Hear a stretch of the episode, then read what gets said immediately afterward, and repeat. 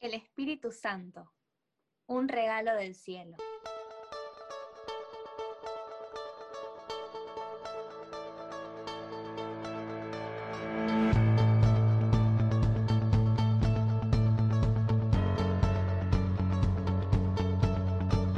Bienvenidos a un nuevo episodio de Espíritu Joven, el episodio número 4 de la temporada 1. Estoy acá con Nico. Hola Nico, ¿cómo andás? Hola a todos, ¿cómo están? Bueno, hoy vamos a hablar del Espíritu Santo. ¿Y quién es el Espíritu Santo? El Espíritu es parte de la Santísima Trinidad, que es Dios Padre, Dios Hijo y Dios Espíritu Santo, y es el amor entre Jesús y Dios. Esto es un misterio que nunca vamos a llegar a comprender del todo, pero tenemos que saber que el Espíritu también es el que nos conecta con Dios. Es el amor que Dios nos tiene y es el que nos lleva a Dios y el que nos hace eh, seguirlo a Él. Tenemos que saber que el Espíritu Santo no es una paloma, no es el fuego literalmente, sino que son símbolos que lo representan, ¿no? Pero el Espíritu Santo tampoco es un fantasma o es un espíritu que nos posee, sino que es el que nos impulsa a hacer las cosas bien, es el que nos impulsa a hacer cosas buenas y a seguir a Jesús, a seguir su ejemplo. Desde, no sé, levantar los platos después de comer en lugar de tirarnos en la cama con el celular, hasta escuchar a, un amigo, poner el oído en, en lo que nos está diciendo, acompañar a una persona. Todas las acciones buenas que salen de nosotros están inspiradas por Él, más allá de que creamos o no. Eh, no es que si nosotros no creemos en el Espíritu Santo no podemos hacer nada bueno, sino que vamos a hacerlo sin saber que Él nos está impulsando a eso. Sí, también eh, con esto que decía Clary, ¿cómo se manifiesta el Espíritu Santo? El Espíritu Santo se manifiesta de muchas formas, pero la más concreta es cuando estamos por hacer algo y de repente sentimos una voz interior que nos dice algo.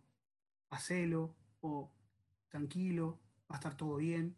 Esa voz interior es el Espíritu Santo. Es el quien nos guía y nos hace llegar la voluntad de Dios. Y eso es el Espíritu Santo.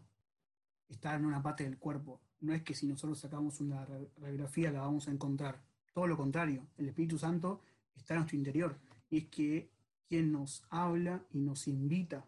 El Espíritu Santo nunca va a obligar a hacer algo que no quedamos. Invita, nosotros tenemos la libertad de eh, hacerlo o no.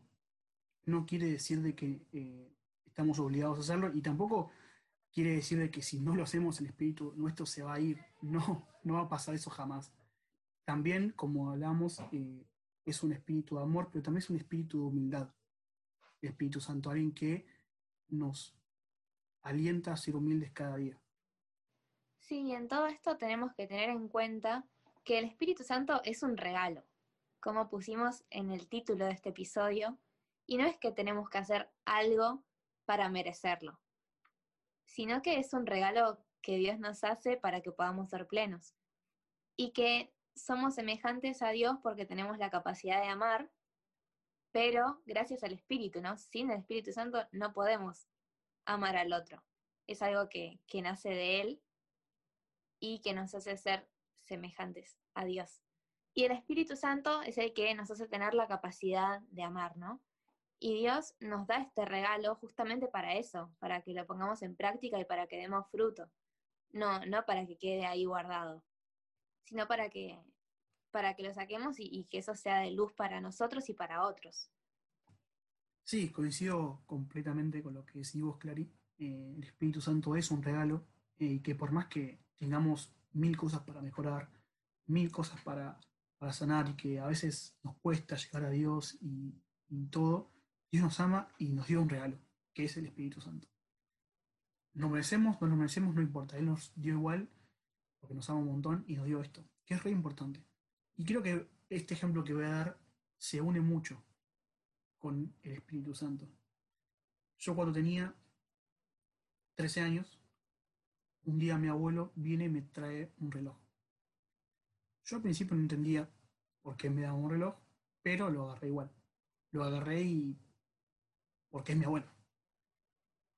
resulta que charlando un poco, él me dice que ese regalo era de su papá, por ende mi bisabuelo, y que había pasado por generaciones y por cuestiones familiares no se lo pudo dar a mi papá.